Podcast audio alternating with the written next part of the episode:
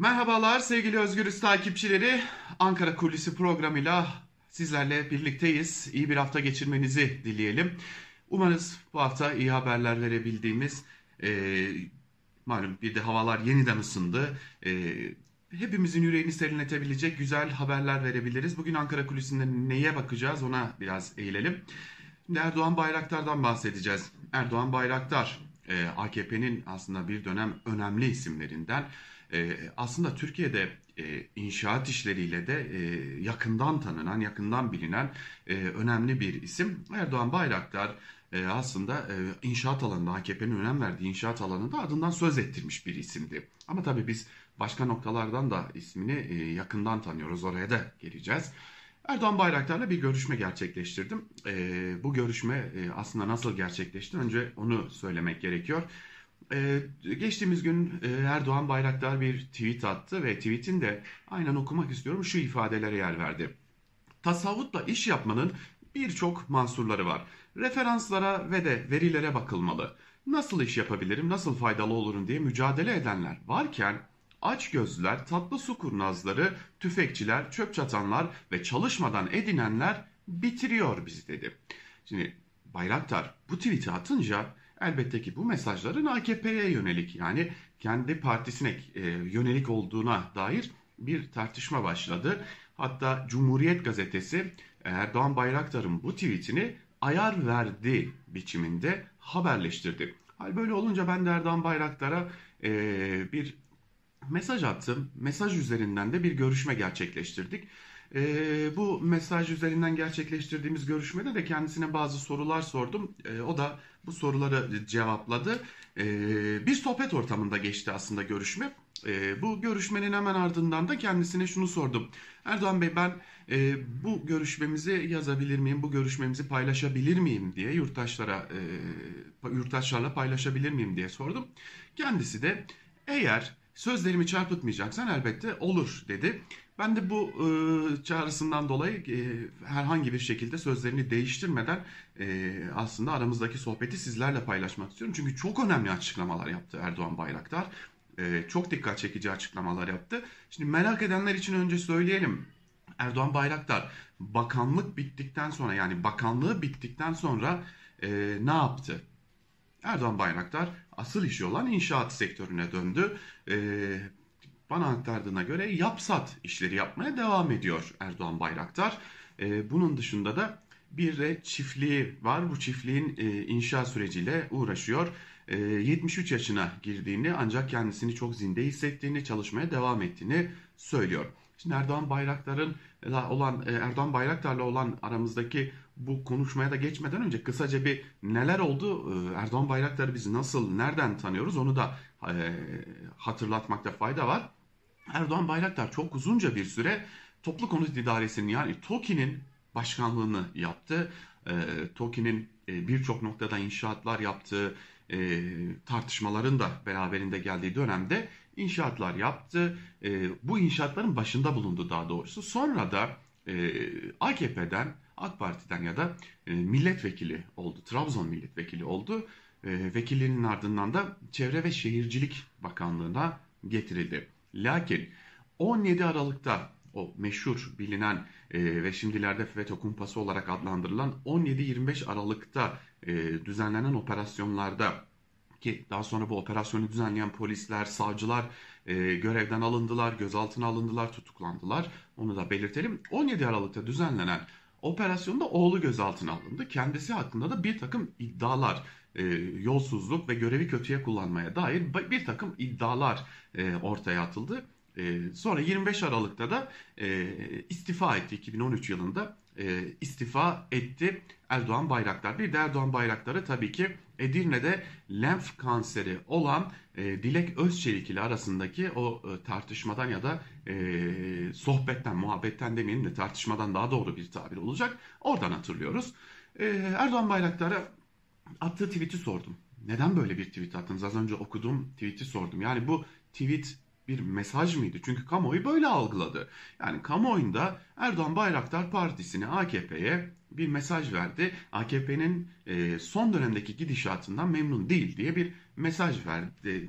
Mesaj mı vermek istediniz diye sordum. Bayraktar da kendisinin şu an aktif siyaset yapmadığını, partiye gidip gelmediğini, organik bir ilişkisinin bulunmadığını ancak AKP'nin içinde olduğunu, üyesi olduğunu belirtti. Ee, AKP'de çeşitli görevler aldığını ancak şu aşamada davet edilmedikçe yani özel bir davet olmadıkça herhangi bir AKP etkinliğine de katılmadığını da altını çizdi. Ve Erdoğan Bayraktar yine aynen okumak istiyorum şunları söylüyor bu tweetini, tweetini sorduktan sonra. Yağcılar hatta yağcılık devri bitti yağcılık e, geçmiyor şebeklik devri başladı. Onlar makama ve mevkiye geliyorlar. Benim yaşım geçti. Bu saatten sonra görev istemem ve bana görev verilmesi de yanlış olur. Ancak bir toplumun kalkınması ve gelişmesi için hep liyakat, ehliyet ve emniyet diyoruz. Şu anda bakıyoruz berberden kasap, kasaptan terzi, terziden kuyumcu, tüccardan ormancı var. Böyle bir durum ile karşı karşıyayız ve bu durum herkesi üzüyor. Bunun siyaset ve hükümet ile alakası yok. Devlet bizim devletimiz. Herkesin sahip çıkması gerekir dedi. Peki Erdoğan Bayraktar e, az önce bahsettiğimiz yağcılık tabiriyle kendisinin ifadeleriyle aktardı. Yağcılık tabiriyle kimi kastediyor? E, bir grubu ya da bir ismi mi kastediyorsunuz diye sorduğumda da e, ben bu durumun düzelmesini istiyorum. Bütün dünyada var ama bizim memlekette daha fazla ben nasıl ne olurum düşüncesi hakim diyor Erdoğan Bayraktar. Bir şekilde yollarını buluyorlar, hedef koyuyorlar. Ben genel müdür, bakan ya da şu olmak istiyorum diyorlar ve oluyorlar. Ancak ben memlekete nasıl e, memlekette nasıl başarılı olabilirim diye düşünenler e, kulis tarafını beceremiyorlar. Örneğin ben 1973'ten beri inşaat işindeyim. Yapsat yaparım ama inşaatı yapabilirim ama satma işini beceremem. Ama işte bugün herkes her şeyi yapıyor ve devleti tıkıyor, işgal makamları işgal ediyor biçiminde bir e, noktadan değerlendirme yaptı. Erdoğan Bayraktar ben sormadan kendisi adının geçtiği istifasına da sebep olan o e, operasyonlar dönemine de değindi ve e, burası çok önemli olduğu için kendi cümlelerinden okumak istiyorum. Aynen şunları söyledi. Devletin düzelmesi için hakikaten Allah'tan korkan, e, vatanını ve milletini seven, üretim yapan, katma değeri yüksek mal üreten insanların bir yer, yerlere gelmesi lazım. Şimdi benim tuzum kuru. Özel sektördeyim. Şimdi beni attılar. Reis yani Sayın Cumhurbaşkanım beni hırsız çuvalının içine koydu ve attı. Aslında ben Zarrab'ı tanımam. Benim dosyamda hırsızlık yok. Görevi kötüye kullanma var. FETÖ bana e, hırsız diye bir tasvirde bulunamıyor. Hırsız, yolsuz ve rüşvetçi diyememiş. Benim dosyamda hırsızlık yok. E, beni aynı çuvala koyunca liderim dört tane bakan ile beni de hırsız diye tasvir ediyorsunuz. Bunu aslında bana karşı söylüyor. E, oysa benim kendisine dair böyle bir ithamım elbette ki olmadı. E, halbuki beni yakından tanıyanlar e, beni ayırabiliyorlar. Ben kendimi ayırmak istedim orada ama gücüm yetmedi. Benim gücüm yetmez. Döverler, öldürürler, beni bilmem ne yaparlar. O kadar gücüm yok benim diyor ve ayrılmak için mücadele verdim. Zarrab'ı tanımam, etmem. Bende bir para yakalanmadı, öyle bir şey de yok. Benim dosyamda ne varsa hepsi doğrudur. Benim dosyamda ne varsa hem tapeler doğrudur, hem teknik takip doğrudur, hem de benim telefon konuşmalarım A'dan Z'ye kadar doğrudur.